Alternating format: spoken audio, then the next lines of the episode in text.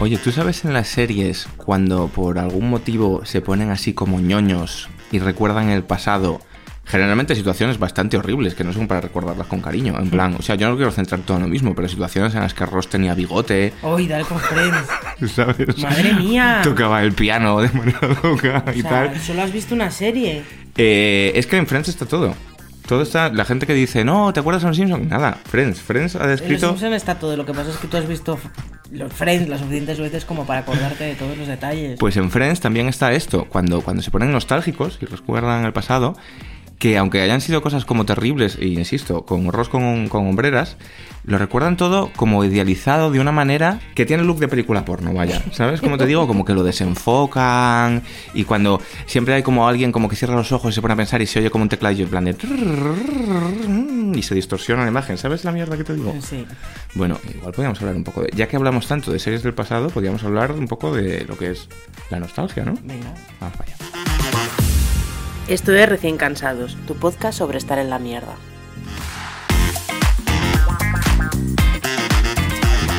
Igual va por ahí un poquito la cosa, ahora que lo pienso. Como que igual va por ahí. Igual em, la nostalgia está tan de moda, yo creo que nunca se fue, ¿no? Yo creo que siempre ha sido algo que, que ha estado como muy presente en la vida, pero vamos a intentar, yo creo que a lo largo de este programa, enredar un poco, desentrañar un poco por qué últimamente hablamos tanto de nostalgia y por qué parece que nos intentan vender mucho nuestros propios recuerdos. Sí. Pero, pero igual tiene que ver un poco con que, por ejemplo, estamos haciendo un podcast sobre estar en la mierda, ¿no? Creo que el, el business de la nostalgia, porque... ¿Cómo así esas dos, esas dos cosas? Por, por esto, porque creo que el, el, el negociete de la nostalgia y el negociete de, joder, es una cosa que da mucho dinero, quiero Sí, decir, ¿sabes? sí, es, es una pulsión como muy básica o muy, muy primordial del ser humano, en plan de como que de algo te trae recuerdos y automáticamente, como tú filtras las movidas Mm. y, y no te acuerdas que Ross llevaba hombreras, ¿sabes? Y te parece que era todo guay, pues rápidamente sacas la visa, en plan, Bueno, compro. yo creo que en parte es eso y en parte es que no te acuerdas bien de todo. Claro, bueno. Bueno, si eres un Sheldon Cooper de la vida que recuerda eh, hasta el día de la semana que era, eh, lo normal es que recuerdes como solo lo bueno o solo el trauma. Mira, hay, hay un, hay un capítulo de House, que es otra serie que he visto casi tanto como Friends, que, que sale una. La enfermedad es, es, un- es una chica, una señora que es como em, camarera, no sé si con patines o no. La enfermedad. La enfermera. Iba a decir la enfermedad que tiene, pero la, La enfer- enfermera. La enferma. Perdón, es La muy- enferma. Ha sido un día muy largo. Vale. La enferma es, La una, enferma. es una camarera que es una de las tres o cuatro personas en el mundo que tiene memoria, no sé cómo la llaman, pero es como memoria fotográfica, Fotográfica. real de toda la vida. Recuerda cuántas veces se cayó de culo en 1984. Sí. Y, mm, y claro, es una condena, porque por ejemplo se lleva fatal con su hermana. Y se lleva fatal con su hermana porque su hermana, una vez sacando el coche, le dio un golpe, hace 15 años. Y sabes como cuando te quedas enrocado en una conversa en una discusión Sí, claro, y y, no lo piensas, olvidar, y claro, piensas que el otro es un gilipollas y claro, Joder, pero es súper duro eso. pues exactamente, plan, exactamente. Yo, Suéltalo un poco, ¿no? suéltalo, pues yo creo que los seres humanos, por, para sobrevivir, hemos desarrollado esa pérdida de memoria para poder olvidarnos de cuando tú eh, te dije que trajeras arena para el gato y no la trajiste me enfadé contigo Sí. y, y- y nuestro matrimonio no se vaya al garete, ¿no? Hombre, yo creo que se vaya al garete por ese detalle tan... Pero quizás se iría, quizás se iría. Esta es la movida. O sea, creo que es importante olvidar también para poder Sí. llevarse bien. No, no, desde luego, desde luego. Claro. Entonces, em, creo que es importante olvidar las putadas que te ha hecho la peña, pero también es importante olvidar que cuando tú recuerdas que estar en el instituto era la cosa más mega guay del mundo por no sé qué grupo y por no sé qué pintas, que- que- realmente había que vivirlo aquello. Aquí va un poco la historia, yo creo, ¿no? Como que tú tienes recuerdos de tu infancia y de tu adolescencia que son idílicos, pero luego no todo en tu infancia y tu adolescencia era tan guay y te acuerdas solo de las pequeñas cosas. Tú cuando te juntas, es que, claro, aquí hay una diferencia, que es que yo me junto con mis amigas del instituto, del cole, pero tú no. Tú solo de los sí. bueno, los de la uni, pero o cuando os juntáis recordáis viejas historias, y esas viejas historias son siempre como de Claro. cosas guapas. O sea, y de, acuérdate la vez que fuimos a tal, o el pedo ese que nos pillamos, que pum. O incluso, tú nunca has utilizado la frase de, mira, me, me estoy acordando, por ejemplo, hace poco, ¿vale? Eh, saliendo en coche, en el coche que teníamos antes, que es, lo vendimos, lo vendimos a un colega y además nada, vender- nada más venderlo se volvió a romper, pero juramos que no fue a propósito, Diego. En Stichi. plan, de Stichi. Eh, pues el último viaje que hicimos con este coche, Estábamos con la niña, era un día lluvioso, era un viaje, nos íbamos a una casa rural con unos colegas, había un atasco de la Virgen y como a los 20 kilómetros de salir de Madrid, ¿A los 20 kilómetros? o a, a los, A los seis. A los 6. Bueno, en plan, sea. en, en mitad de la salida de Madrid, todo petado, tel- un tráfico increíble, lloviendo, la hostia, en plan horroroso, el coche empezó a echar humo Sí. y petó. Y nos dejó tirados en mitad de la calzada, ¿no? Y era una situación, la niña llorando, una situación dantesca, ¿La completamente. niña lloraba? Yo no recuerdo que la Sí, niña sí, sí, llorara. sí, sí, la niña hasta el final estaba solo cojones, ya te lo digo yo. Eh, y yo con el chalequillo y no sé qué. Y ahí viene siempre la mítica frase de algún día nos reiremos de esto. ¿Sabes? Y de, el, de hecho te ríes. Yo, yo- ¿Tú te has reído de esto? Yo, yo no. sí, yo sí, sí, sí. ¿Este te has reído? Sí, sí, sí, sí. Mira, yo de las, de las situaciones más ¿Te acuerdas jodidas. lo que tuvimos que hacer? Llamar a un coche, venir, llevarlo a casa de mi madre, irme yo a arreglar el coche, ir luego en taxi a casa de mi madre a por su coche, que me nos lo dejó mágicamente, y llegar allí como a las 12 de la noche a un pueblo de, de la, de La Rioja. O sea, es heavy, ¿eh? A mí no me hace ni puta gracia le dije, todavía. le dije a Víctor, creo, en plan, cuando llegamos, digo, Víctor, dame un colacao y una manta de estas de papel albal, como la que le dan a la gente cuando la sacan de una mina. Víctor Sian. Claro, que, que ha estado, con la peña que ha estado como encerrada 10 días Sí, en una sí, mina y sí. le ponen estas mantas de papel albal de mierda. Porque luego además fuimos- nos equivocamos de camino, dimos una vuelta. Horrible. Bueno, en fin. Claro, pero esas cosas es lo que te digo. día. Que el, el- la memoria, porque si no te suicidarías, en plan de joder, que fue todo horroroso y tal, la memoria dulcifica esas movidas. Yo me acuerdo otra vez, joder, la típica historia Joder. mía, la típica historia mía de la I Love Techno.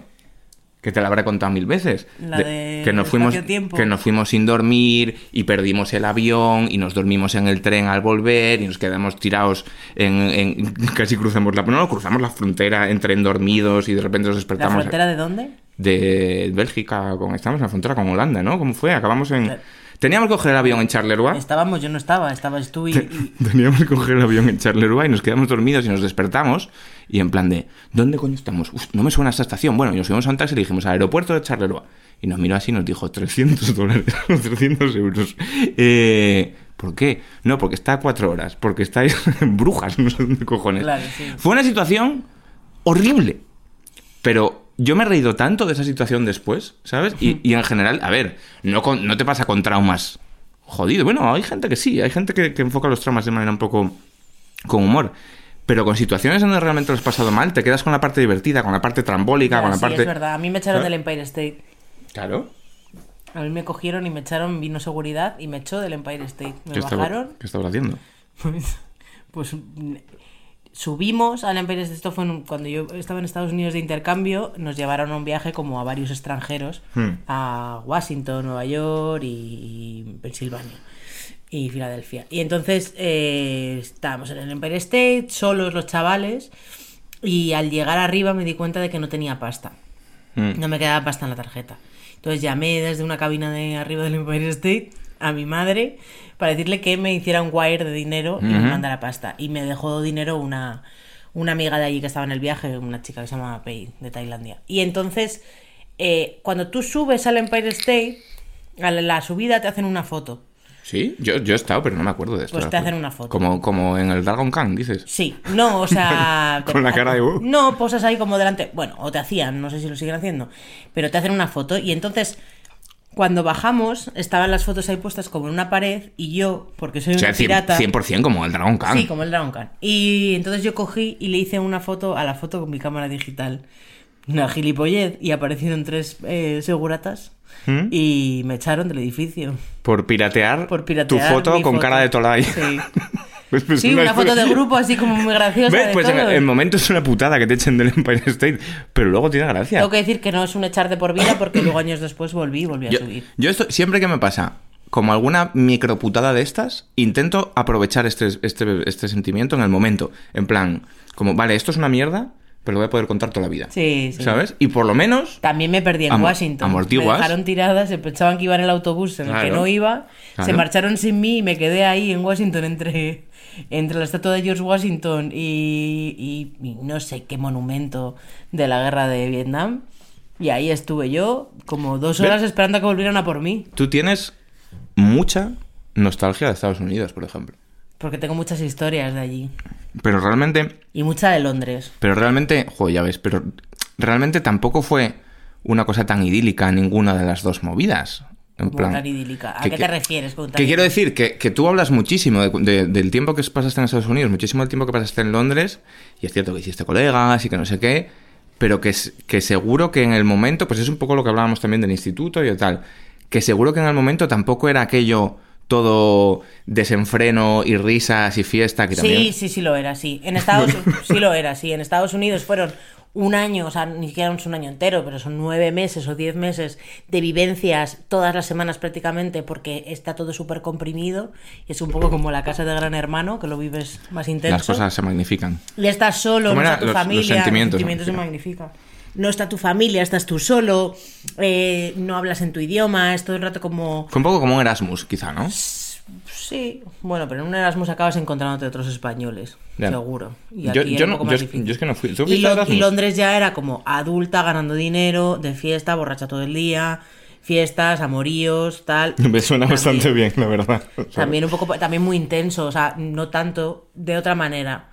Pero Yo- bueno, son- sí, son, son mis nostalgias favoritas. Yo, yo un poco a lo que iba al principio es que creo que em, la, la nostalgia vende porque ahora puedes hacer podcast sobre estar en la mierda. Y me explico.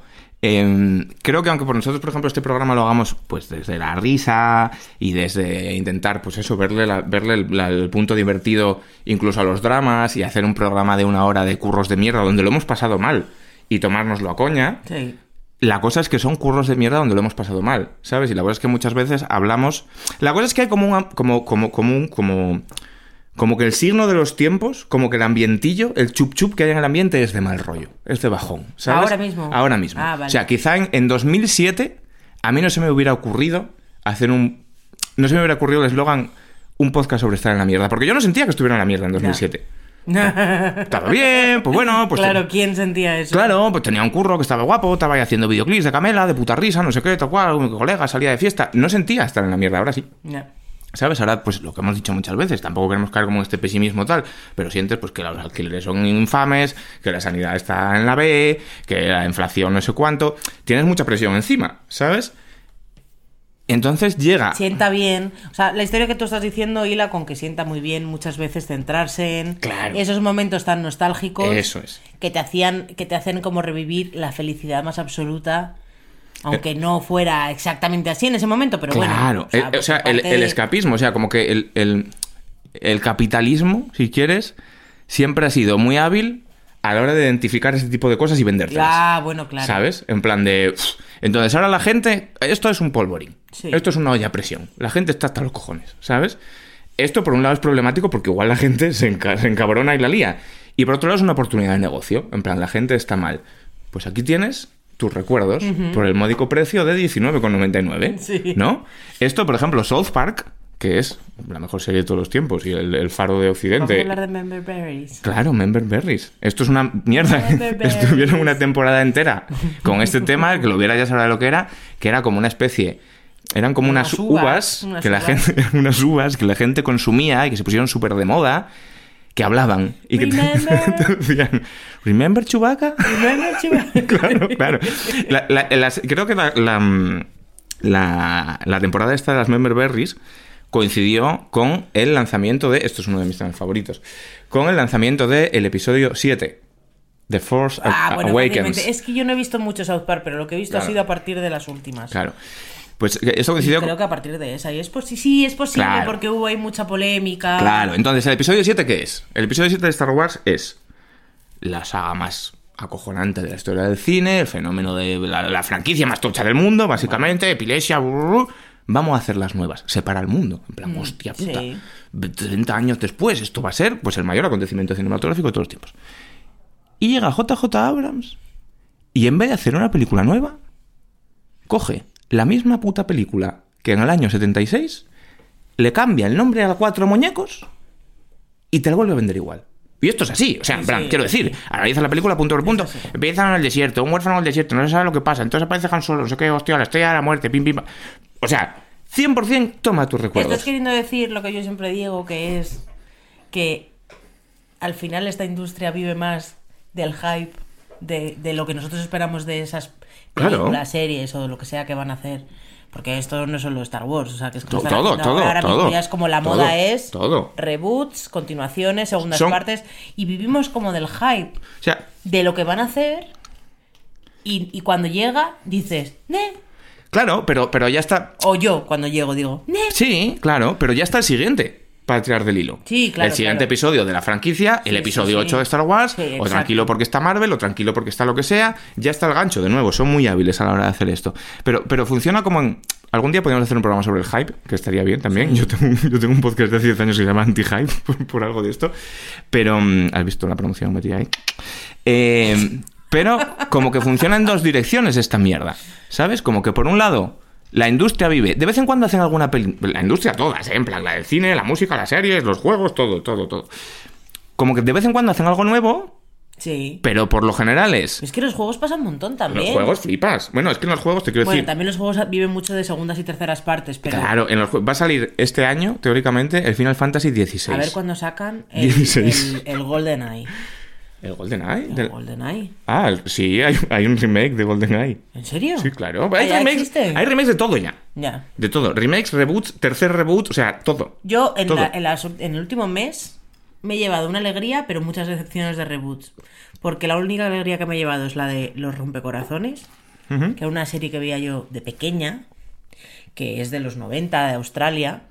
eh, y, y el resto de cosas que han hecho, como Hocus Pocus 2. Ah, es que yo, que yo quería hablar de este tema por esto. Ah, porque tú te la estás viendo por... Es que claro, Hocus Pocus a nuestra 2. hija no le gusta mucho la primera, y como han hecho una Es- segunda y te la en- ponen en, ahí... En español es como es el retorno a las brujas. El retorno de las brujas.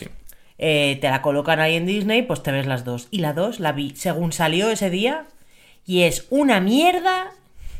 Yo he de decir, esto también es temazo. Voy a- voy- me lo voy a guardar aquí en un rinconcito de la cabeza, voy a acabar de decir lo que estaba diciendo antes. Pero eso también es, es temazo. Em, digo que este proceso funciona como en dos, en dos direcciones, porque por un lado, salvo alguna película nueva que hacen, es como que hacen o reboots de cosas antiguas, ¿sabes? O supuestas cosas nuevas que en el fondo son como las antiguas. Pero al final siempre es lo mismo. O hacen el episodio 7, que es lo mismo que el episodio 4, Sí. o te dicen em, Conan el Bárbaro. Sin, sin número, sin subtítulos, sin nada. Esta vez con Khal Drogo de protagonista. Y es lo puto mismo, mismo. pero con efectos especiales de ahora. Entonces, ¿cómo? uy, se me ha olvidado lo que te iba a decir es de, de Hocus Pocus. Ah, sí. Que fíjate cómo la nostalgia también, que esto con las pelis de culto, con las pelis de la infancia, con las pelis como El Retorno de las Brujas, Sí. un clásico para toda la familia de 1993, cuando haces el, el- el experimento de verlas ahora, si no las has visto en su día, Es que claro, tú no has visto muchas películas. Claro. Es que si a ti ahora Claro. mismo, es que si ahora mismo sacan los Goonies 2, claro, que tú no has vista visto lo- que tú no has visto la 1. Yo he visto los Goonies, Ah, pero yo he visto los Goonies con Ya mayor. 34 años. ya. Bueno, pues si hubieses visto los Goonies Sin de- nostalgia. si hubieses visto los Goonies de pequeño y 30, 40 años después te sacan los Goonies parte 2 con ellos mismos. Sería, sus una mierda. Claro, pero, pero yo, yo A ti te decepcionaría. Seguro, porque, claro. porque esa película ya no es. Es que no lo. Es que. En algunas lo saben hacer, pero es que la mayoría no saben hacerlo. Generalmente no lo saben hacer. Generalmente no lo saben hacer. mayoría- Y eso que se traen a los actores originales Sí, y sí. todo. O sea, se sueltan unas millonadas. De hecho, yo tengo, tengo una hot, super hot take de El retorno de las brujas, que es que en 1993 Sarah Jessica Parker estaba bastante bien, ¿no? Pensaba que ibas a decir, a mí me gustó Ghostbusters, eh, la de las mujeres. Es que no la he visto. Si lo has visto conmigo dos no, veces. que va. Sí, He- cazafantasmas. la he de visto, la he visto yo solo, un día que me quedé solo de esto de llamar al chino, y vi como la mitad.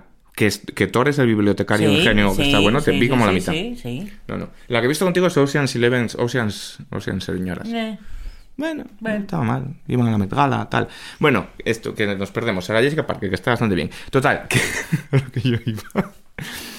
Que cuando tú haces el experimento... O sea, generalmente no lo saben hacer. Generalmente no lo saben hacer bien.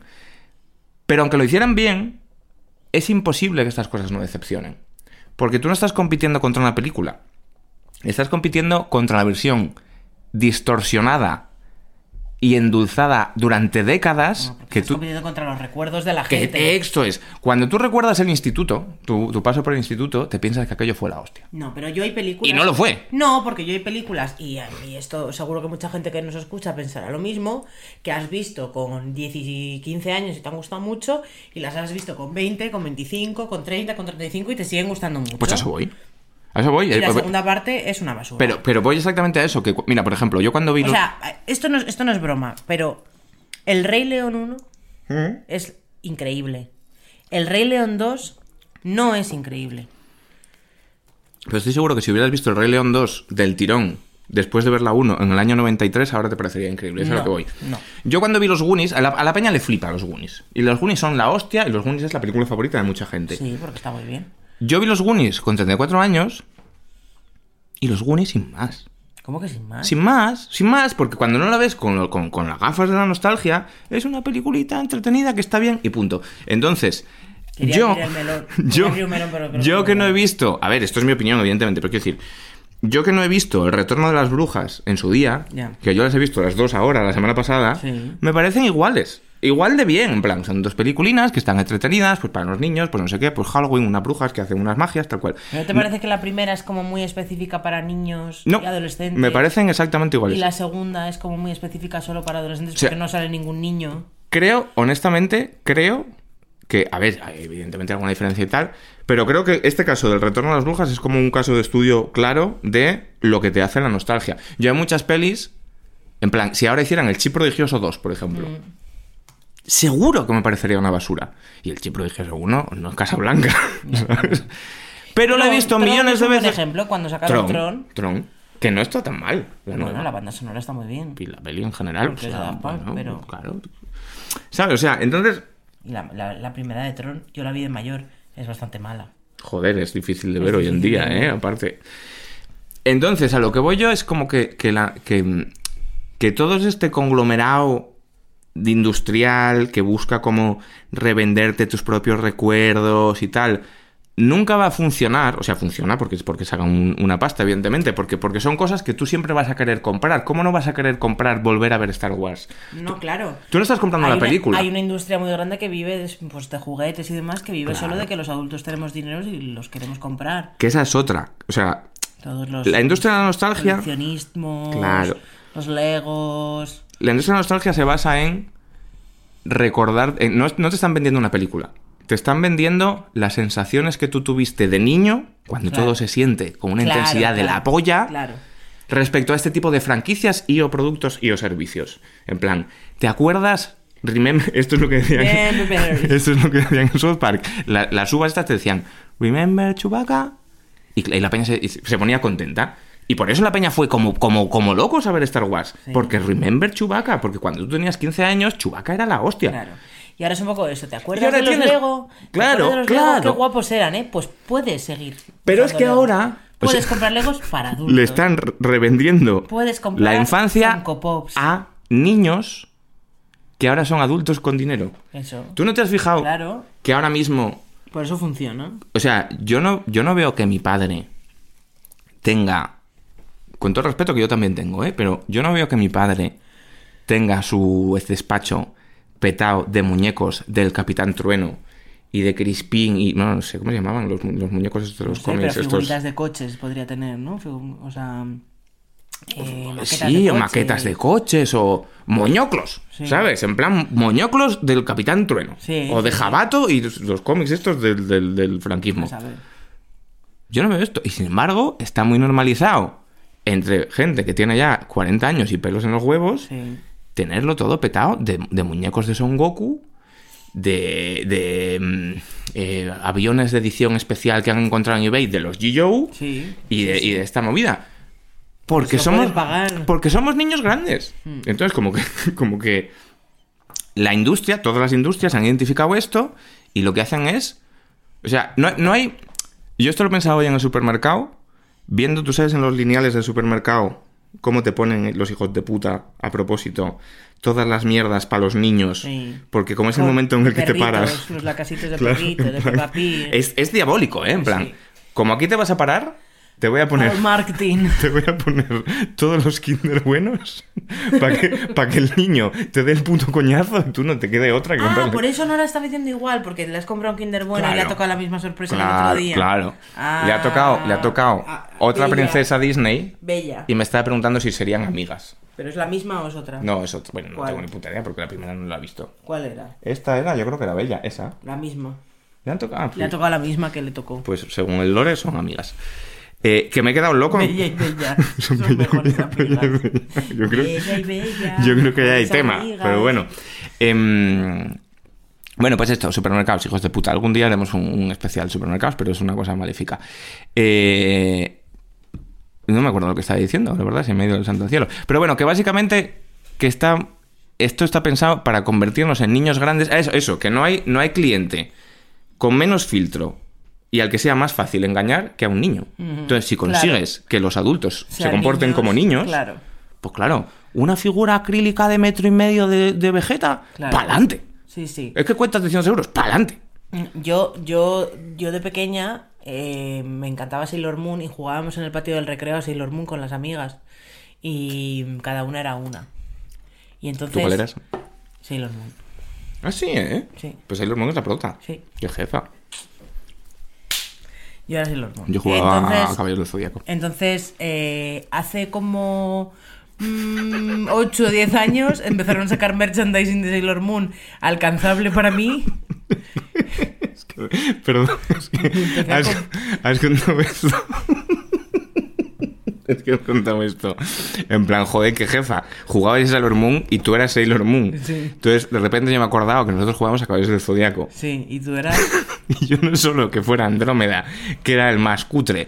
Realmente, según el lore, era el más poderoso. Pero. Ok, eso es lo que te decías tú, ¿no? Pero, pero un patio. Es como la que le tocaba ser Victoria a las Era Spice Girls. Claramente el más cutre. sí. Una vez en Halloween, no sé qué hostias. Bueno, porque de aquella no se celebra Halloween. Carnaval, normal. Nos disfrazamos de caballero del zodiaco haciendo las armaduras, ¿sabes qué llevaban? Sí, sí. Haciendo, haciéndolas con cartones super curradas, ante- antecesores del cosplay, antes del cosplay existiera. Entonces quedábamos como los fines de semana durante un mes para ir a haciendas, pero yo no iba nunca. ¿Por qué no ibas? Porque pasaba, porque estaba con todas movidas. Y entonces al final fui el último día y grapé como unas mierdas ahí súper rápido. Entonces todos mis colegas iban de dragón, de cisne, y yo era el chico cartón. Iba por ahí, con un cubata en la mano, todo borracho. Con Ah, cuatro... pero ya mayores. Sí, sí, Pensaba sí. que esto era de pequeño. ¿Qué va? Con, con 30 años ya. Y con cuatro cajas del telepisa de hombreras ahí. No, soy el niño cartón. Pensaba que tu tía o tu madre te habrían hecho un disfraz. ¿Qué va, qué va, qué va? Siempre hemos hablado de los grandes disfraces que había. No, pues este no era nada grande. Entonces ha sido como mucho contraste en plan, como tú eras the leader of the pack. Sí, yo pero era bueno, el chico o sea, cartón. a nivel... No sé por qué, la verdad. No sé cómo lo Bueno. hicimos. Porque luego cuando jugamos a las Spice Girls no me tocaba ser eh, Gary. ¿Cuál, cuál era la Spice Girl más poderosa? Pues Gary o, o, o la, o Mel, Mel C. Mel B. ¿Cuál- Nunca he sabido diferenciar Mel C y Mel B. Pues Mel, Hay, hay una Spice Girls que no se comió una mierda. ¿no? Mel B. Victoria. Joder, Victoria, Victoria Beckham, joder, triunfó bastante. Porque se casó con un futbolista. Bueno, pero te quiero decir que se hizo famosa. ¿Hay alguna que ahora mismo mm, curra? Todas estaban f- currando en activo y O sea, ninguna, está. ninguna está en Mercadona, si es lo que, a lo que te refieres. Está Victoria Beckham. Gary Hallowell. Gary Hallowell. Mel B. Que era la del pelo afro. Sí. Mel C. Que era, Que era la, la, Sport, deportista. Sport. ¿Y la otra quién es? Ah, la otra. Emma. Ah, Emma. Yo quería ser Emma. Ah, la que iba de Spice. rosa, Baby Spy. Ah, sí, sí, entonces han triunfado todas. Esa tiene un programa en la radio, yo creo. Sí, en sí, sí. I, Heart Music o algo así. Bueno, no sé si han triunfado, pero que te quiero decir que les va bien. Sí, claro que se les va bien, pero que hacen giras, que esta peña no vive de la nada.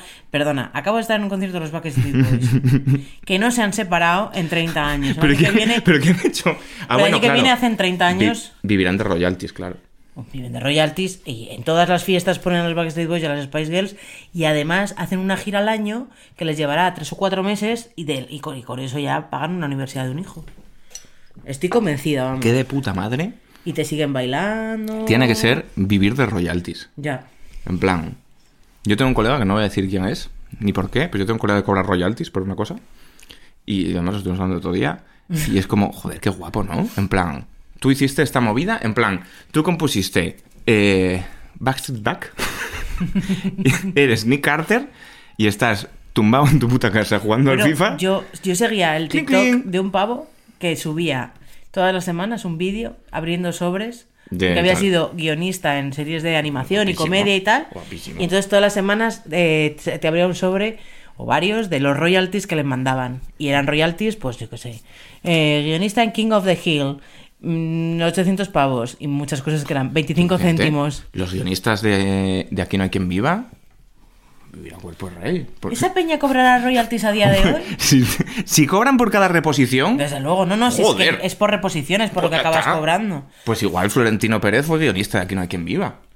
Y, y- y así empezó CS, ¿no? Es que es una, tiene que ser un chorro, una tubería gorda de dinero. Pues Venga, Aquí no hay quien viva. Una serie bastante de la nostalgia, ¿eh? Sí, sí. Por eso. Pues si es que por eso La te digo que estamos no, rodeados. No, lo bueno de, O sea, lo bueno, vamos, lo curioso de Aquí no hay quien viva, o lo gracioso es que la están descubriendo ahora, a día de hoy, las nuevas generaciones, porque como la reponen todavía, Claro. y se ha convertido en una serie de culto que la peña eh, ve por la calle a los actores y les llama por el nombre de la serie. Se va a y suicidar. la peña dice, Fernando Tejero, el otro día vi una entrevista que decía. Lo has visto, ¿no? Lo de- es que no, no me acuerdo de quién hablaba, pero decía, no, no sé quién, que de se, Malena Alterio, de, de la que era su novia en la serie. que se quedó encasillado y tal. A mí no me gustaría. Joder, pues hijo mío, pues te quedaste bien. Pero fíjate, estamos hablando de reposiciones de Aquí no hay quien viva. Estás hablando de que hace un mes, menos, dos semanas, fuiste a un puto concierto de los Backstreet Boys. Los Backstreet No, Boys. pero fue un poco más. Bueno, me da igual. Es que están. O sea, está Nick Carter, que tendrá 50 años. No, tiene tu edad, tiene 42. Bueno, que está muy mal entonces, como yo, está muy mal. Está bastante bien. Bueno, Está igual de sexy. vamos a tener un problema. Está igual de como- sexy, como- canta igual. Vamos a tener un problema como el del Sbagliato. ¿Cómo es? El Rosati Sbagliato, este, la señora de House of Dragons, que te he pillado antes escuchándolo otra vez. Vamos a tener un problema aquí. Pero porque bueno, es un audio famoso, ya no puede... Tú eso ya no lo puedes parar. un puretón. Un mega puretón como Nick Carter está subido a un escenario cantando Backstreet Back, pero. pero. eh, igual es, ahora que hablamos aquí quien viva, molaría que hubiera acabado en el trap, en plan rollo como Dudu. ¿Sabes? Oye, un respeto a Dudu. Que sí, sí, Dudu es, es mi hermano, vaya. El día que me enteré que había grabado un videoclip aquí debajo de casa, Molaría te juro tan fuerte. que me dio algo. En plan, literalmente, si hubiese- me hubiese asomado por la ventana, lo hubiera visto. Grabar el videoclip. Y me dio una rabia. Pero es que en el videoclip está ahí con el Charflex, están rapeando delante de la puerta del Taste of America. Exacto. Claro, claro. Ahora, ahora podemos decirlo, porque como nos vamos a mudar, si nos triangulan como la casa del Chocas, da igual, nos Nos vamos a echan ir. de aquí nos tenemos que ir. Pero, mm, ¿cómo molaría? Yo lo voy dejando caer. Traerse un día a entrevistar a Dudu. Mira Nick Carter como lo peta, ¿eh? Yo le daba, vamos. Sí, sí, bueno. Bucket list. No, nunca hemos hecho la bucket list esta, ¿no? De, No. Esto había que hacerlo un día, lo podemos hacer en el programa.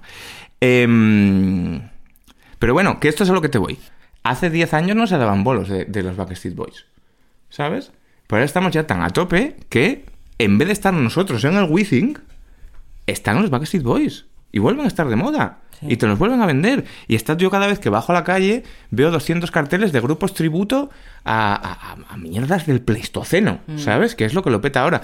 El fenómeno de los festivales, en plan, no recuerdo los nombres, pero ha habido varios en España de festivales de, de- de- yo fui a GB, de esto de Ah, para bueno, ir a ver a los hombres. G, a I Love 80s, y a lo- ¿sabes? Ha habido hasta festivales meme que eran para ir a ver eh, artistas de coña de internet, early internet, en plan da- está el del fin hasta el ¿no? fin, que creo que murió o algo. El Horteralia, pero el Horteralia yo creo que es de grupos más modernos también, no tiene, no Pero- tanto que ver con el... Pero es todo full nostalgia. Nostal- y, y- y además, como que ya antes era como nostalgia de los 80, y de toda la infancia, no sé qué, Venga, llega tu tema favorito. Pero es que ya estamos. No, no, no, ahora yo me mi favorito. Pero que ya está, que nos come la nostalgia, que nos está llegando ya como cuando estás en la playa y te está llegando el agua a la toalla, que, es, Sí. que, que es nostalgia de hace 10 minutos. ¿eh? Noventas... Claro, claro. Bueno, 2000, ¿no? 2000, Ahora di- mismo 2000 es el 10, Y2K, claro, El claro. Y2K está muy de moda. Claro, claro, claro. ¿Y qué pasa, Entonces, gato? ¿qué está haciendo? Llorar. Entonces, ¿qué nos causa nostalgia a nosotros? Esto es un poco la movida. Tú ya has dicho una cosa que es Estados Unidos y Londres y tal. Sí, eh, pues a mí me causa nostalgia, por ejemplo, eh, ir a Tres Cantos. que ya no Bueno, allí. claro, lógico, Y eso que lógico. voy mm, a menudo, te quiero decir, una vez al mes o cada dos meses. No explica, porque tú te criaste allí Pero me causa nostalgia, por ejemplo. eh, pues yo qué sé, cosas como ver Girls, en español Chicas O Malas. sea, la- las, las, la- eh, alguna serie. las así series de como- adolescentes y las movidas de adolescentes, como Mingles, ¿tú crees que te gustan porque te recuerdan cuando tú eras adolescente? Totalmente. Ya. No, me, no me recuerdan a mi adolescencia, pero no sé, mm, las películas de las hermanas Olsen, ese tipo de cosas, o ya de más mayores Hmm. cuando eran, o de toda la era de Lindsay Lohan y sus películas así y tal, esas cosas como que si las veo ahora me recuerdan, me da como... Claro, pero, pero, pero por, el, por el argumento, porque tratan de adolescentes, porque muestran cosas adolescentes, porque ves, yo que sé, nunca porque me... muestran cosas adolescentes porque yo O las porque vi tú las veías adolescente, claro, esa es- las vi adolescente. Esa es la movida. O sea, yo creo que es como, ¿sabes esto que dicen? Como que el olor es el, el- el sentido más poderoso, porque tú cuando hueles algo Totalmente, te traslada totalmente sí, sí. a... Hueles una movida que se estaban cocinando eh, cuando se cayeron las torres gemelas y automáticamente pff, estás allí, ¿sabes? Hace poco me pasó que me vino un olor que era. eh, me recordaba a mi casa de Estados Unidos, a un, a Claro. un olor parecido que Claro, claro. tendría allí. Entonces- En alguna vela o algo. Como, como que igual estas movidas funcionan por esto también. Como que, como que tú ves mm, Mean Girls, o sea, tú ves una serie o una peli que te veas mucho tal. como muy al y- pasado, ¿no? Y ¿Sabes? te- y siempre te traslada como una época un poco mejor. O sea, no mejor, porque siempre del pasado pensamos. Porque lo mejor de que recuerdas fue, mejor, efectivamente. Pero como que te recuerda esa época, lo vives de una manera y claro, da como gustillo. Joder, ¿cómo se oye esto? Se oye mucho. O sea, te has pasado. Vale, no- no- parecía que estaba como... ¿Qué quieres? Eso. Ah. No, lo otro. ¿Qué quieres? El vaso. Ah, vale, toma. Parecía que era como un soldador que estaba abriendo ahí un hueco, una verja para robar. Es un vapeador, amigos, no os preocupéis.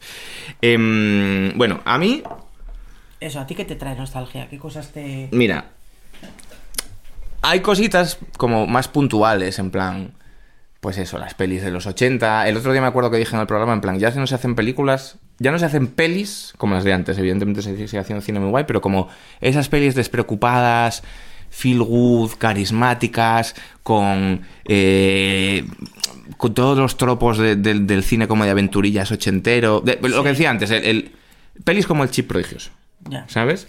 Como con- Cariño encogido a los niños. esas movidas. Ese tipo de Ese cosas. tipo de humorcito. Sí. Ese tipo de no sé qué. Que es una cosa que igual lo ve un chaval de ahora, ¿sabes? Es como estos vídeos que hay de niños reaccionan a Ah, Slipknot. Un teléfono. ¿Sabes? Joder, hay un vídeo increíble, totalmente increíble. Es que además tiene tiempo ya. De dos chavalitas como de 15 años con un teléfono de, De los de de rulo, marca- sí, de, de marcar marcar. de rulo. Y es como, es como la escena de, de lo- de los monos y el monolito de 2001. ¿sabes? En plan de- Es, un- es increíble. en plan de cómo cojones. Y están como cinco minutos y no lo sacan, No ¿eh? En plan de cómo funciona esta mierda. Entonces, em, pues ese tipo de pelis. Y a mí me gustaría saber si, si, si a un chaval de ahora le resultan carismáticas o simplemente vuelve a ser el mismo fenómeno. Que a mí me resulta carismático todo ese humor y esa manera de, de rodar y ese, ese tipo de guiones y tal. Simplemente porque recuerdo que cuando las estaba viendo, pues estaba con boca de nocilla, mi mayor problema era catear sociales y de puta madre, ¿sabes? Que vuelvo a lo mismo, probablemente mi mayor problema no, era no sería catear sociales. No. Pues probablemente tenía problemas de puta madre, de sociabilidad, de no sé qué, tal cual. Mi infancia tampoco fue una fiesta de la espuma, ¿sabes? Pero yo ahora recuerdo esto. Pero yo principalmente, y esto lo sabe cualquiera que me conozca, a mí lo que me da nostalgia son los 90. Los 90 son Tenías que llegar. la época cúspide de la historia de la humanidad, lo más grande que existe. ¿Por qué? O sea, no, yo, esto es, esto es una, una- una verdad absoluta, quiero decir, los 90 son lo mejor. El hecho de que yo tuviera 18 años en 1998 es una coincidencia. ¿Sabes? No es que coincida con mi adolescencia, con empezar a salir, A ver, ir a festivales. yo tengo que decir que yo, eh, mm, mi infancia fue en los 90 y también fue bastante guay. Claro, pero... Pasaron muchas cosas, no, pero no la de adolescencia. La adolescencia fue en los 2000. Después otro- Pero yo de, ver- yo de verdad creo, o sea, aparte que evidentemente es porque yo era adolescente ahí, pero de verdad creo que los 90 fueron como una especie de punto de, de colisión. Tampoco te flipes. En serio, en serio. Eso lo dicen todas las o sea, Entre el pasado rancio, en plan heavy, que- y el futuro extremo de las sillas. ¿Qué morro tienes? En serio, pero lo piensas un poco. O sea, los 90 no eran tan atapuerca como los 80, que los, en España en los 80 era una mierda de locos, ¿sabes? En los 90 ya había internet. Sí. O sea, en los 90 era, futur- era ¿En futurillo. qué año? Pues Yo tu- recuerdo 97, pero... yo, otro yo antes, antes, yo tuve internet serie. como en el 95 o 90, Sí. eh, pero yo, yo fui muy early adopter con esto, porque mi padre tenía como en la tienda vendían ordenadores y como que mm, mi padre siempre fue como muy early adopter, ¿sabes? Muy Mis padres ves. también, pero por eso me, me- Como que intento recordar, yo soy muy mala con las fechas y tal, pero intento recordar como ese... en- yo desde que nací siempre hubo un ordenador en casa, siempre, siempre. Empezamos teniendo un Apple 1 o 2. Mm. Mi padre también tenía Y Apple. luego tuvimos un PC, porque coincide que tu padre y mi padre, los dos, eh, distribuían Apple. Claro, es que, es que igual y se conocían. ¿sabes? De alguna feria o alguna Puede movida, ser. sí, sí. El caso es que, el En caso mi es que casa había en mi casa siempre Macintosh hubo LC. internet y, y yo no conocía a nadie. Nadie de a mi alrededor, de mis amigos, ni nadie, nadie tenía internet ni sabía lo que era. ¿Y tú? Estaba yo ya bajándome cosas en el Napster. Y tú vivías en Madrid. Bueno, pero Napster es el, Napster es el megafuturísimo extremo ya. antes de... Bueno, vale, pero... Hostia, Napster, no, no, yo te estoy hablando, yo, yo, claro, es que yo soy mayor. Yo me conecté a internet, Napster es como en el 2000, 2001. Yo Sí, me sí, conecté a internet con un modem de 14.400 de esos. Que para bajar una foto era como... Sí, O vale. sea, yo me conecté a internet, ¿Pero qué uso le dabas? Yo no recuerdo darle mucho yo uso. mirar webs del Chrono Trigger. ¿Sabes? De juegos de la Super Sí, Nintendo. alguna web miraba. Sí, o sea, con 8 años y mi hermana siendo un bebé, 8 o 9 años, mi hermana siendo un bebé, me acuerdo que eh, volví de, de un viaje a Orlando, Hmm. Florida, Hmm. con un juego. ¿Mm? Y ya previo a eso entraba yo en una página web que era interactiva, como de unas muñecas que tenían como un videojuego y una muñeca. Esto muy avanzado, y era ¿eh? por fases. Era muy avanzado. Sí, sí. Pues esto es en el Yo te 97. estoy hablando del Netscape, de las webs estas con fondos tileados, Hostia, tu, tu, Netscape, sí, me con, acuerdo. con, con- de las webs estas de Geocities, con, con dos cala, con GIFs de dos calaveras haciendo Sí, así, sí, y GIFs de fuego, ¿sabes? Este rollo. Yo estoy hablando de ese tipo El de webs. de la web de Homer Simpson de Eh, Mr. X. efectivamente, esa mierda.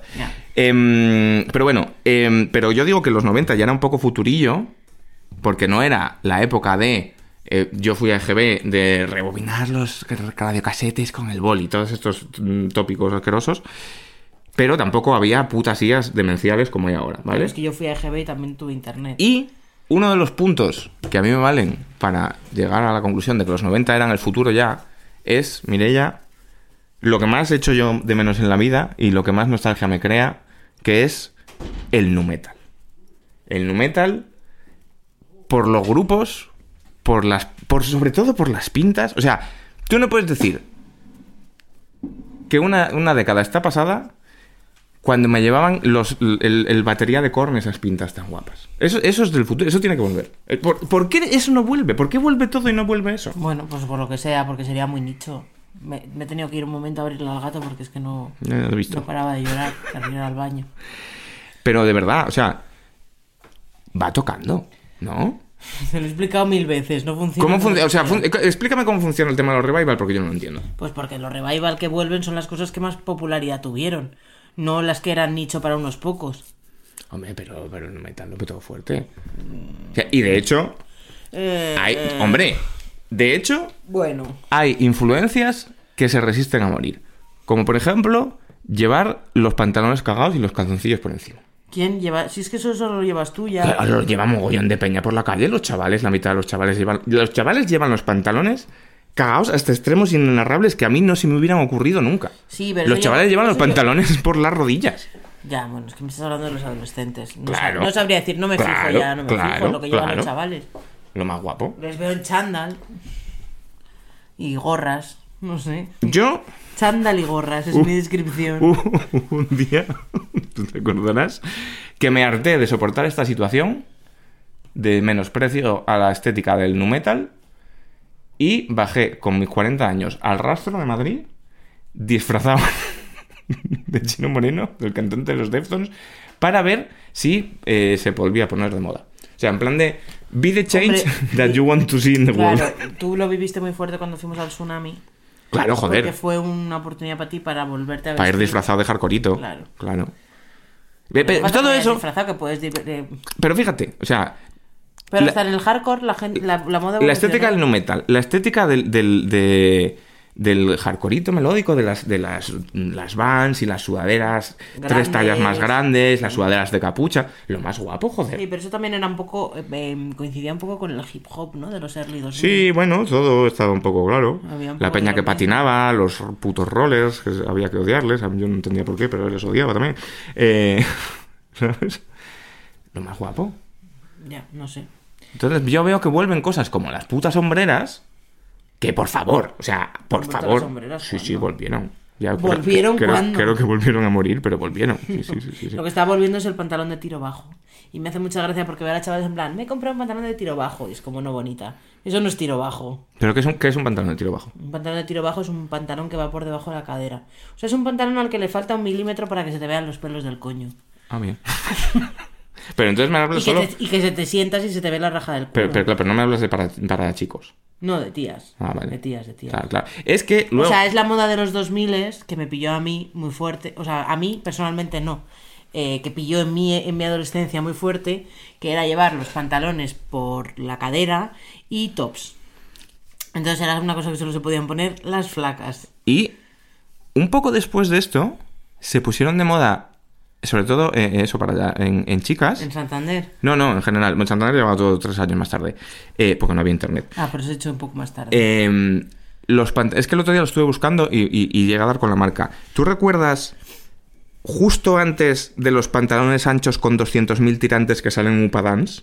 Que eso era los- 2003. ¿Me hablas de los pantalones de campana de aterrizaje? Te hablo de los pantalones de campana extremada y absurdamente Sí, anchos. sí. De esos pantalones que entraban cinco personas en cada pernera, de ¿sabes? aterrizaje. En Madrid había una... De aterrizaje se llamaban. Aterrizaje, era un- aterriza, aterrizage, aterrizaje, no sé, aterrizaje. Ajá. Era una tienda que había en, en, en Montera, en la calle Montera, ¿en la calle Montera? No, la de arriba, en Foncarral. Mm. En la calle Foncarral, eh, cuando el mercado de Foncarral molaba y tal. Y era una tienda que era exclusivamente de vaqueros de todos los colores, literalmente todos los colores, ¿eh? Hmm. Que eran de, de- de tiro bajo, y una pata de elefante tocha. Era un- o sea, varias sendas los tenían, el New Yorker había eh, alguna otra, pero los buenos eran los de allí, porque eran ¿Ves? todos los Esos eran los que eran como una tienda de campaña cada Sí, pernera. sí, yo tuve. Eh, delirante. Yo tuve. ¿Tú tuviste estos? Muchísimos. Locura. Mi madre los odiaba. Llovía. O sea, yo cuando era adolescente, en Tres Cantos llovía y salíamos.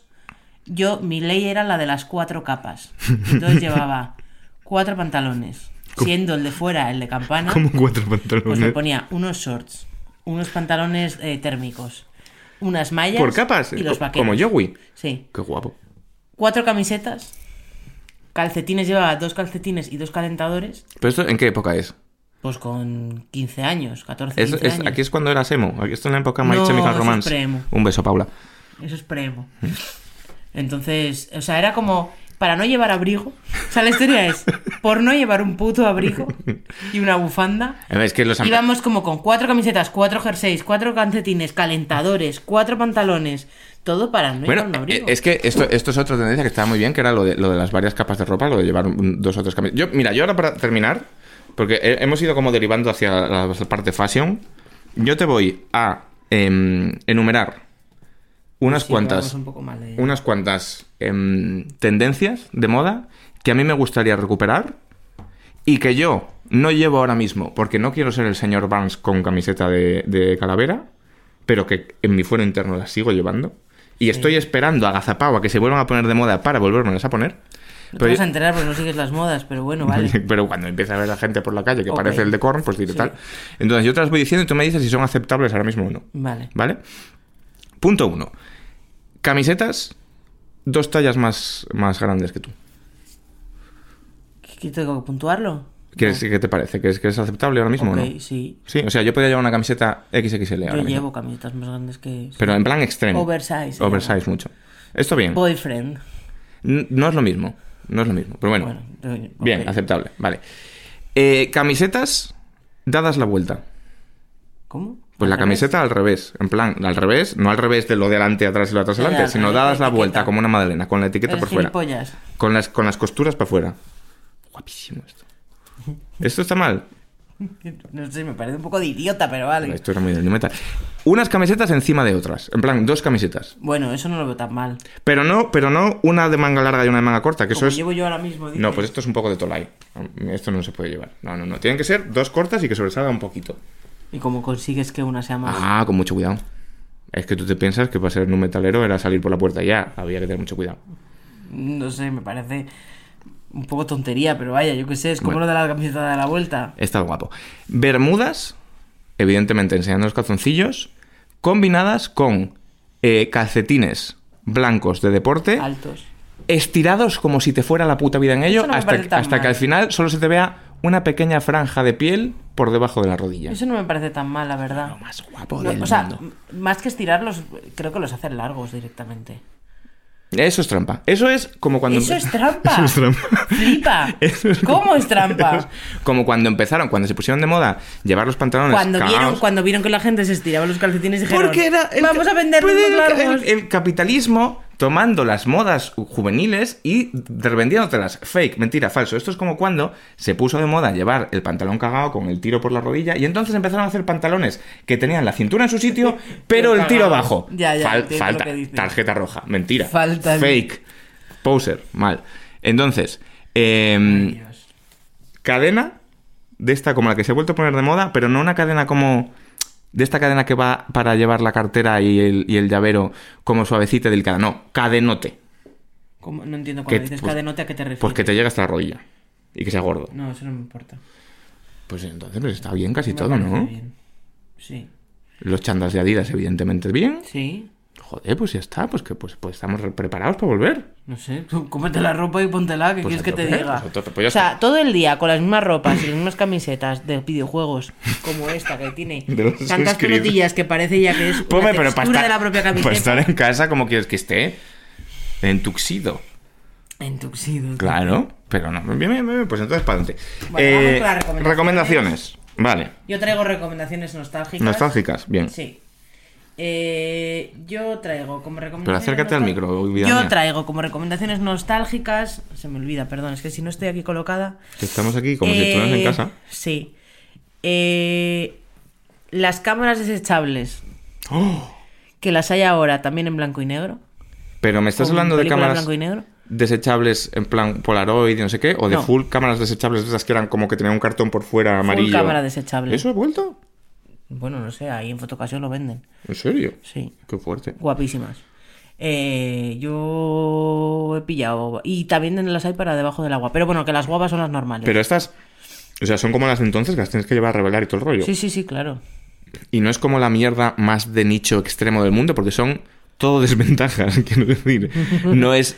Yo puedo tener el rollo de las Polaroid porque, porque son como instantáneas. en plan, Bueno, esto me ¿no? lleva a mi segunda parte, que es eh, que si puedes. Hostia, pero que tienes ahí apuntadas 8.000 mierdas. No, bueno, que si- o sea, a mí me gustan las cámaras desechables, Sí. pero, pero yo tengo una Polaroid que me regaló mi abuelo Ajá. cuando hace ya como 10 o 15 años, que era suya Sí, y hacía 20 o 30 años.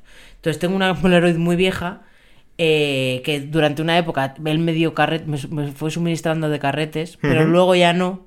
Tuve que comprarlos Ah, de el dealer. Impossible, que Impossible era pagarlos. Ah, que, Impossible era como la. De nuevo, Impossible era pagarlos. monetizando la Sí, nostalgia pero era. luego Polaroid los volvió a, volvió a pillar la fábrica y ya los vende Polaroid. Pero, pero eso, Impossible era como una empresa que salió para venderle a todos los hipsters cartuchos de Polaroid. Sí. Claro, claro. Y, y entonces, pues nada, pues una Polaroid que las venden en Wallapop o en el rastro, lo que sea, y que funcione, por supuesto.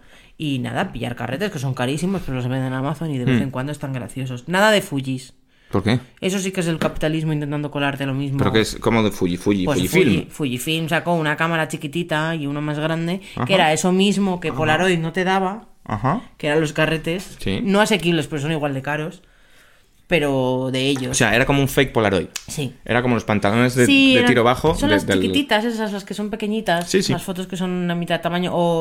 o, mm, Pero ¿por qué está mal? Porque no son Porque auténticas de Polaroid. No. O sea, lo que te molesta No es es que no son de Polaroid. Sí. Pues lo mismo que lo que te digo Que yo. también de he los tenido. ¿eh? Yo personalmente he tenido una Fuji. Se me rompió. Y por eso estoy un poco enfadada. Y la Polaroid ahí sigue, ¿eh? Una capa de polvo, la limpias. Hombre, claro. Y no. Es que esa, es- esa es, ni nada es- de nada. esa es otra. De Esa es otra movida que no consiguen capturar. El hecho de que las cosas estaban hechas para durar y funcionaban y estaban de puta madre. El otro día he visto un pavo que le aplicó una corriente de un millón de voltios a un Nokia 3310 Y y funcionaba. ahí estaba de puta madre. Qué guapo. De- Snake Claro. sí, sí. Vale, eh, yo tengo dos recomendaciones un poco raras. La primera porque es una anti-recomendación. Que es... Amigos, eh, ya sabéis que de vez en cuando esto va a transpirar un poco en el programa porque Mireia es vegetariana, yo soy vegano y bueno, pues estamos un poco en este rollo, probamos muchas cosas de esto y tal. Eh, no os dejéis llevar por el hype, no os dejéis llevar por la nostalgia de llamar al Dominos cuando comíais, eh, mm, cuando no eres veganos, si lo sois. No me creo que vayas a hacer esto. Sí, lo voy a hacer. No. No pidáis la pizza vegana del Dominos. No quiero problemas legales con Dominos, pero es que no nos ha gustado, no nos ha gustado nada porque... Pero explica por qué no nos ha Claro, claro, claro que lo voy a explicar. La pizza estaba rica. Pero Ah. esto, esto- esto es un problema que tengo Joder, yo. la de pepperoni. La- muy rica, riquísima. Pero esto es un problema que tengo yo personal porque me afecta como, como, como vegano, me afecta este eh, estereotipo dañino de los veganos. Las pizzas veganas del Domino Yo ya les he puesto dos quejas, eh. pese a estar muy ricas, no son ni masa normal ni masa fina. Son la masa más fi- ridículamente Bueno, fina. es que es un rap, es, es, un, es una tortilla. Es una tortilla, es una tortilla Sí, 100% es de una burrito. tortilla de burrito. Es una tortilla de burrito con el queso puesto encima los ingredientes, queso vegano y tal cual. Muy rico. Pero, ¿qué me estás queriendo decir, Domino's Pizza? ¿Me estás queriendo decir que como soy vegano no me gusta agochar como a los demás? ¿Acaso no tengo yo derecho como vegano a comerme una pizza bien gocha? ¿Acaso si me pinchan no sangro como los demás? Eres Domino's Pizza, conoce a tu público. Si ahí, fueras honest- ahí Telepiloche mejor. Claro, si fueras Honest Greens, si fueras Macrobiotic Food for Hippies, yo entiendo que me mandes esta pizza ridícula. Pero eres puto Dominos, la gente te llama para pegarse un homenaje y, y, y, y, para gochear. Coño, no me mandes esto, que luego me tengo que hacer un, un, un sándwich. Eh, O sea, me indignó a nivel personal. Estaba rica, insisto, pero esto me lo cambiáis. No puede ser, no puede ser. Está, estuvo muy feo eso. Muy mal, muy mal, muy mal. ¿Ya lo tienes? Sí. ¿Estás, estás listo ya? Mi segunda recomendación del programa de hoy es que, y también un poco por el medio ambiente, dejéis de comprar ropa, En general. vayáis al armario de vuestra madre o de vuestra abuela y Ah. saquéis cosas. Porque... Esto no tiene ningún nombre como de tendencia, en plan el, el grandmothering. Probablemente. No, descubre el grandmothering. Seguro, el seguro que reto el viral país ya le ha puesto un nombre. de robarle faldas plisadas a tu puta abuela. O sea, eh, es que seguro que sacas algo guay. Yo he sacado cosas de mi madre y he sacado desde luego también cosas de mi abuela. Cuando he hecho Claro, el armario y tal, claro. he sacado alguna movida. Y todo vuelve. Y a lo mejor encuentras como yo una gabardina Fíjate de que gratis. Fíjate que esto, aparte de que entronca con lo que estábamos diciendo de que las cosas antes duraban y no eran una estafa como ahora, O de tu padre. Es que estoy pensando que mi hermana ha sacado un montón de cosas de mi padre y, y que a- muchos, muchos oyentes eh, son hombres. Entonces que también podéis sacar cosas de vuestros padres y de vuestros abuelos. pero, pero que tú fíjate que benditas concretamente las abuelas, ¿sabes? Que van guardando todas sus cosiquinas, en plan como el joyero de no sé qué, tal cual, y luego te dan un anillo, o te dan Sí. esta toquilla que tenía yo, ni- ¿sabes? Como Mi abuela, mi abuela que es una señora de bien, un- una señora rica, no millonaria, pero una señora de bien. ¿Tú, tú te has visto? Yo jamás en la vida me hubiese visto Oh. en la- con la opción de tener un nada, no un nada de Chanel o nada de Hermès ¿Tú no tuviste o el- nada de un Cartier tengo de mi abuela. Ah, ¿Tú no tuviste la situación Yo una, creo que el Cartier una, mentira, una- pero tengo una tengo una cabardina de Burberry, que eso es caro. pero tú no tuviste una Phoebe situation de que, de que como el capítulo de que a Phoebe que era vegetariana Pues con Friends. le daban pero es que está todo en Friends le, le, le daban un un fur un, un- Ah, sí, eh, sí, mi ¿Un abuela, abrigo de me dio- piel? mi abuela me dio un abrigo de esto visor, te pasó. Eh, efectivamente No, no me, no me pasó, lo tengo ahí. y no te has puesto no te has puesto en la vida Eh, ya, es que luego, sí, me lo puse en una fiesta de disfraces. Ah es verdad cuando Claro. fuimos disfrazados de Sito Miñanco y, Sí. la otra ¿Cómo, claro. se, ¿cómo se llamaba la No era Tito Miñanco, era... era no ah el otro los otros dos ah, Ah, no te acuerdas. no me acuerdo Pues eh, sí, a tengo mí, que volver a mí tengo que decir que mi otra abuela eh, tiene muchas pieles y me, y me había prometido que me las iba a dar todas a mí porque sus hijas no las quieren. Y yo siempre dije que sí, luego me hice vegetariana. Entonces, como he heredado, ah, segunda mano. Cla- a ah, ver, claro, eh, quiero decir, Ya el daño está hecho, o sea, el, el abrigo ya está hecho. Bueno, se podría argumentar que Se si vas podría, por se la podría. calle con ese abrigo estás un poco supporting la movida, que es un poco Se verdad. podría, se podría. Es una argumentación fácil de hacer, ¿sabes? Could one. Pero lo, lo cierto es que el one. el bisón son ya le da igual, porque ya el pobre. pues- Bueno, el caso es que no me creo que, o sea, no me lo voy a poner. O sea, no es como comprarte activamente un Claro. porque estás soportando con tu dinero una industria asesina. Pero esto ya, pues es que da igual. El, el abrigo ya está ahí, ¿sabes? Sí. No da igual. Pero bueno, em, vale. Yo. Venga, vaya, vaya por tu segunda recomendación. Mi segunda recomendación, voy a hacer una cosa feísima. Mira, mi segunda recomendación es que si las camisetas os huelen a humedades y huelen raro, tienen como olores que os cuesta quitarles y tal, les las peguéis un repasito, un- las dejéis en remojo con una mezcla de vinagre de manzana y bicarbonato. Y después de este truco de abuela, Y luego las lavas. y luego las lavas. Y después de este truco de abuela que os he contado para ganar tiempo, os voy a contar yo de lo que realmente os quería hablar en esta sección, que no es una recomendación, pero es algo que me tiene loco, que es, ¿qué cojones pasa con la publicidad callejera, la cartelería, los carteles?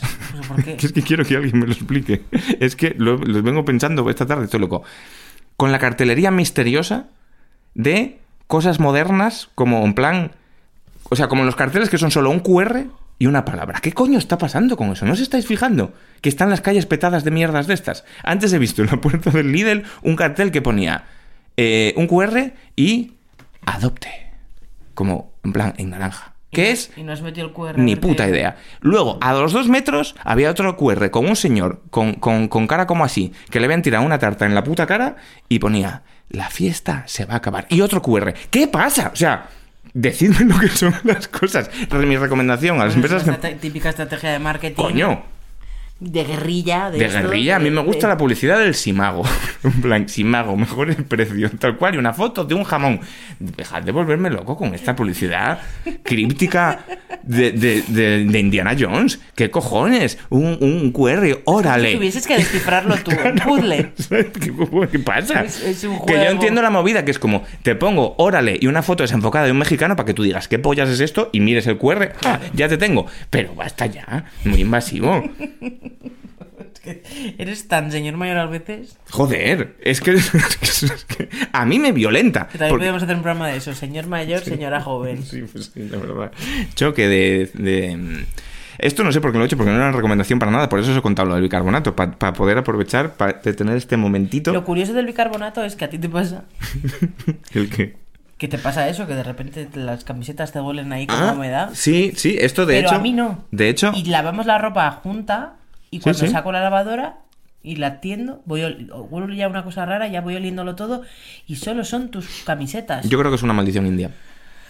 Es rarísimo. Si Sí, alguien sí. también sabe por qué pasa esto. Si alguien sabe- tiene un pro tip para acabar de raíz, sí y otras no. de raíz, Yo creo que, mira, te voy a decir una cosa, no hace falta ese pro tip. Yo sé cómo acabar de raíz, que es tirándolas, tirándolas. todas. Claro. Mal a la basura. Intentar salvarlas me parece una Pero tú chorrada. eres, o sea, quiero decir, tú ahora mismo, tú has visto Estallido con Dustin Hoffman. Peli de estas ya no. Mm, no sabría. Porque hay un mono que muerde a un señor y se pone malo y de repente, ¡fu! el COVID. ¿Vale? No. Pues sí, pues en Estallido al final el, el- el virus está contenido en un pequeño pueblo de Nueva Inglaterra. ¿Vale? Entonces tú ahora mismo eres el señor de los militares, el malo, que viene en el avión, que quiere tirar la bomba No me cuentes historias porque no quieres que te tire las sobre una población de camisetas inocentes Mira, que no han hecho nada. Y yo soy Dustin Hoffman. En chubasquero, poniéndome delante de- con el helicóptero. Si fuera la primera vez. No van a morir camisetas inocentes. Si solo fuera la primera vez Puedo encontrar una cura. que aparecen camisetas Mireia, que mal. Puedo encontrar una cura. Vale. No vas. Pues tendrás que pasar por encima mío. Piénsate si quieres apretar ese Te botón. Está sobre tu tienes- Te conciencia. recuerdo que tienes que atender ahora esas dos camisetas Todas, que has tenido. todas mis camisetas. Todas mis camisetas de Assassin's Creed inocentes no tienen que pagar tus delirios de grandeza. ¿Me entiendes? Puedo encontrar una cura. Lo voy a hacer Empieza con la ayuda de los oyentes. Eh, pues ya que está, que nos vamos, ¿no? Ya está, venga. Una hora y cinco minutos. No llegamos nunca. Con, Ha sido no tu sé. culpa. ¿Por qué? Por decir lo de los QRs. Pero es que me tiene hablando solo, me tiene dicho, loco. No Bueno, me puedo creer, lo he hecho corto. eh, mandadnos vuestros mensajes a Twitter, eh, recién arroba recién cansados, o a Instagram, o a TikTok, o a todas las Ah, redes. sí, me encanta contestaros eh, cosas en, en Instagram. Así Eso es. que contestar a las preguntas que os hago. Efectivamente. Eh, Peña, que nada, que nos vemos el próximo programa, el próximo lunes. Nos vemos o nos oímos. Nos oímos. Un besito. Hasta bien. luego. Hasta luego.